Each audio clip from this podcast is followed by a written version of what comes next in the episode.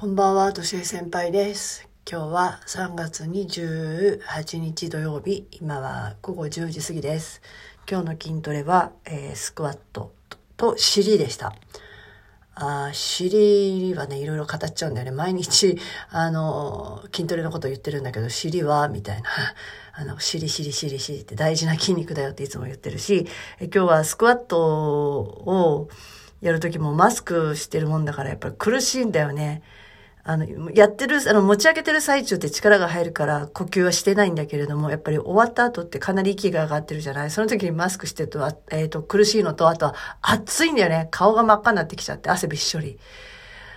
だから有酸素運動になるし、いい運動、いい運動っていうか、あの、エネルギー使うので、これは、筋トレはダイエットにいいですよ。うん、筋トレしてダイエ痩せるかって言われると、本当は痩せないって言いたいんだけど、いや、これぐらいの量をやるってことはやっぱり痩せますね、食べないと。うん。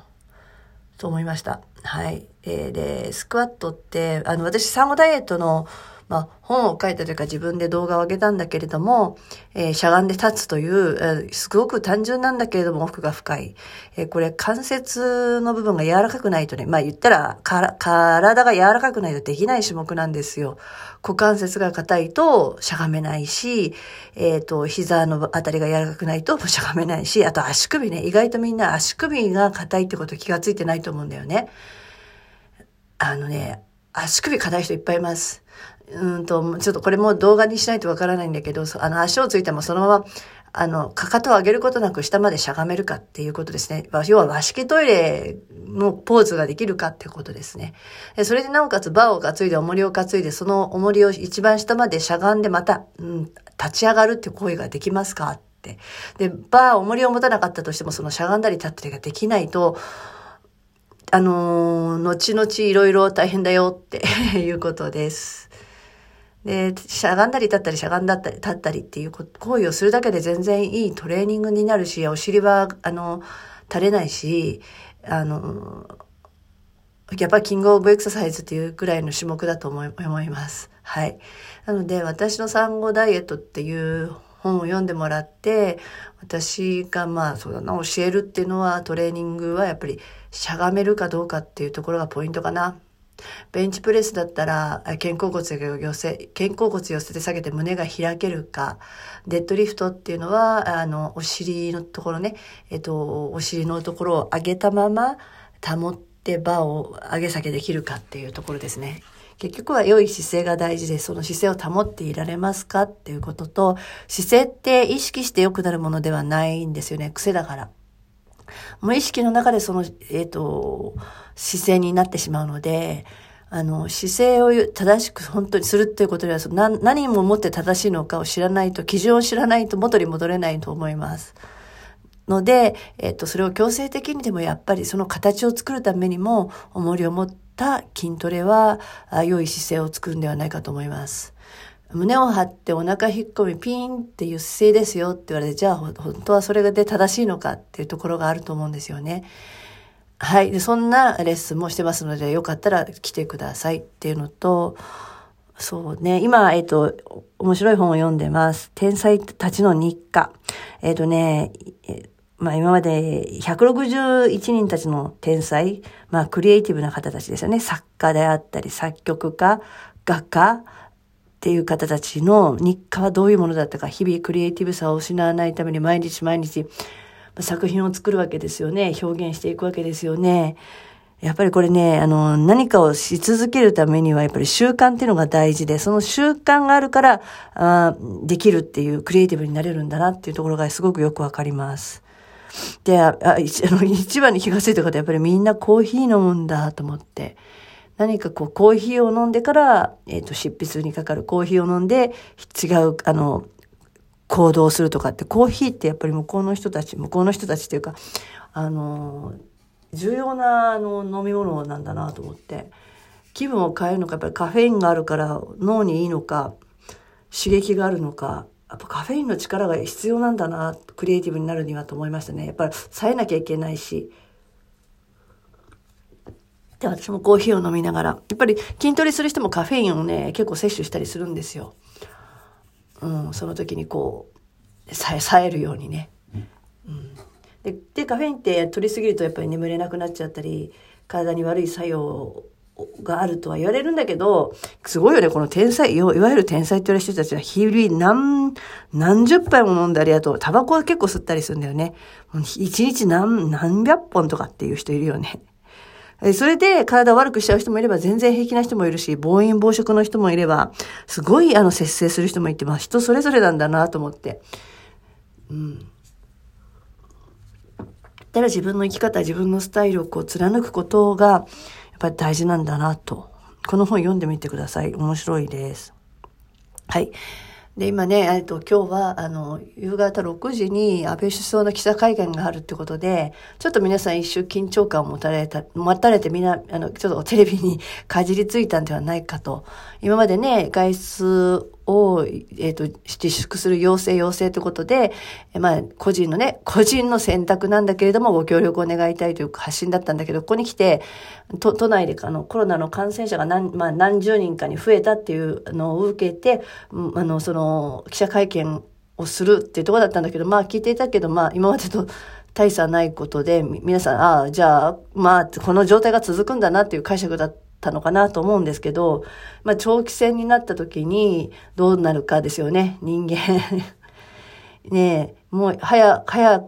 もう1ヶ月経ちますかね。あの、学校は一斉休校にするっていうふうになってから。でも今は再開の方向に向けてるんですよ。私その、まあ生にその現場にいるんで、えー、始業式が始まり、ね、それでも学校で子供たちを学校で解放したりとか、始業式だったり、えー、始業式がないや、終業式があったり、卒業式があったり、まあ、時々子供を集めていますよね。で、今のところは、その、通常通り学校が春休み明けて、えっ、ー、と、新年度が始まるという予定のもと、みんなスケジュール組んでるんですけれども、このままだと今、今のところはわからない。ただその方向でいくというふうにおっしゃってましたね。まあでもこういうことばかりはしょうがないですよ。その予定でも予定は変わりますからね。うん。状況が変われば、はい、方針も変わっていくと。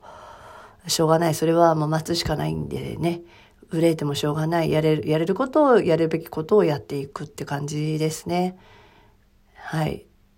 まあ、手、もしやることは本当に手洗いうがい、なんだっけ、三つの、密集と、なんだっけ、ね、三つの密をあ防い、の、やめましょうみたいな、まあそういうの心がけて いくしかないなと思いつつもね、家庭の中だとそう、そうは言っても、あの、そう、そんなに距離を取れないですね。広い家でない限り。なので、やっぱり家族の中にあったらば、それはもうしょうがないのかなと思って。でもね、私ね、本当にこの騒動になる直前だよね。娘が本当にギリで中国から帰ってこれたんですよ。あれね、あの時にも強制的にも返さなければ今も帰れなくなっちゃってたね、しばらく。で、いつ帰れるのかもわからないし、ね何かって日本に帰らなきゃいけないことがあった時にもう無理、無理な状態じゃないですか、今って。あの時ギリだったのは、そのコロナの影響とかそういうことじゃなかったんですよね、うちの場合には。えっ、ー、と、仕事上いろいろあったり、向こうで盗撮事件があったり、で、彼女の中で体に、と心に悲鳴を上げていたからもう強制的に帰ってこいと言ったんだけど、やっぱ帰りの飛行機もかなり遅れて、でもギリそこで、まあ帰ってこれた。でも私と同行するハワイには行かれなかったっていう時、ちょうどその頃だったんだよね。中国に在住していた人だけは、えっ、ー、と、うんと、その2週間経たないと、あの、えっ、ー、と、アメリカね、ハワイだったんだけど、アメリカに入国することができなかったっていうのが、約もう1、半に1ヶ月以上前かの話だから、そこからすごいやっぱり状況変わったじゃないですか。中国に、ということでもう世界中でになってしまったのでね。この、えっ、ー、と、短い期間の中でかなりの変化だと思います。で、その娘が帰るか帰らないかの頃に私も風邪ひいて、たんですよね、あの時。で、声が出なかったし、かなり長い間声が出なくて、ちょっと心配しちゃって、こんな風邪ひいたことなかったなと思って、風邪なのか花粉症なのかもわからないし、喋りすぎだったのかもしれないし、それでもなお、やっぱり喋るのが仕事だったから、もう喋り続けて、あの、声が枯れてて、あの、皆さんね、あの、そう、声枯れてるね、みたいに言われた頃が、約それが本当に2月、初旬ぐらいの話だよね。今思うとあれがそうだったんじゃないかなとか思うけど別にでも熱が出たわけでもなく、でもやっぱ確かに体はだるかったですよね。うん、なんかね、わかんないじゃないですか。自分がこうかかってるのかかかってないのか、その重症化しない限りは。したところででも検査をするわけにはいかないし、検査したところでじゃあ何ができるって、何もまあ自宅で休んで寝てなさいって話になっちゃうでしょねえ、だから、今思えばあの風何だったんだろうなってちょっと自分でも思うけど、うん。でもしょうがないです。あの、なんかまあ、何があろうと、こう休、休めない仕事だからね、いわゆるライフラインみたいな仕事をしてるんで、えどんな状況でも 出社っていうか仕事に迎えるようにいつもしてます。もう、あの、電話機、はあの、肌身離さずですよね。しょうがない。それは自分の運命だし、やりたくてやってることだから。うん。でも最大限防げるものは防いでなってしまったら仕方ないと思うしかない。し、その小さい子供たち、小さいっていうか小学生なんで、まあ彼らは常に動き回るあの人たち、いろんなところに行っていろんなもの触っていろんなことしてくるし、でも彼らもいろんなところに行くしって思った時にやっぱり子供のあの行動範囲って動き方っていうのすごいからね。学校が休、え、学校が休校にならないとどうなるんだろうっていうのはちょっと想像つかないですね。とにかく今はじいちゃんばあちゃんとかに会いに行くのは避けた方がいいんじゃないかなっていうぐらいだと思います。はい。ではまた。